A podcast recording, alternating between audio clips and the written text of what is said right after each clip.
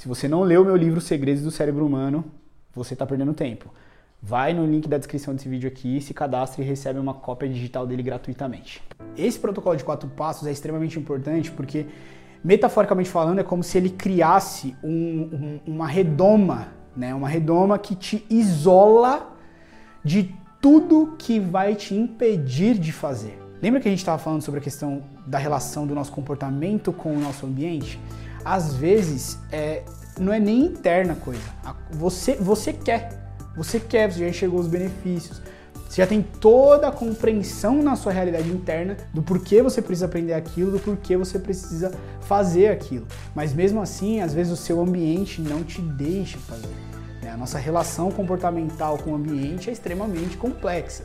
Então, se você segue esse protocolo de quatro passos, ele talvez consiga te ajudar como se fosse criando uma redoma onde você está dentro dela e aquele ambiente é um ambiente controlado, entende?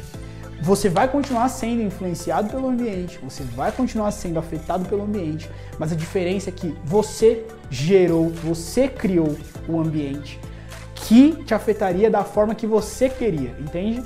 Você continuou sendo afetado pelo ambiente, mas quem criou o ambiente foi você. Logo, você teve o poder de criar um ambiente que te afetava do jeito que você queria ser afetado.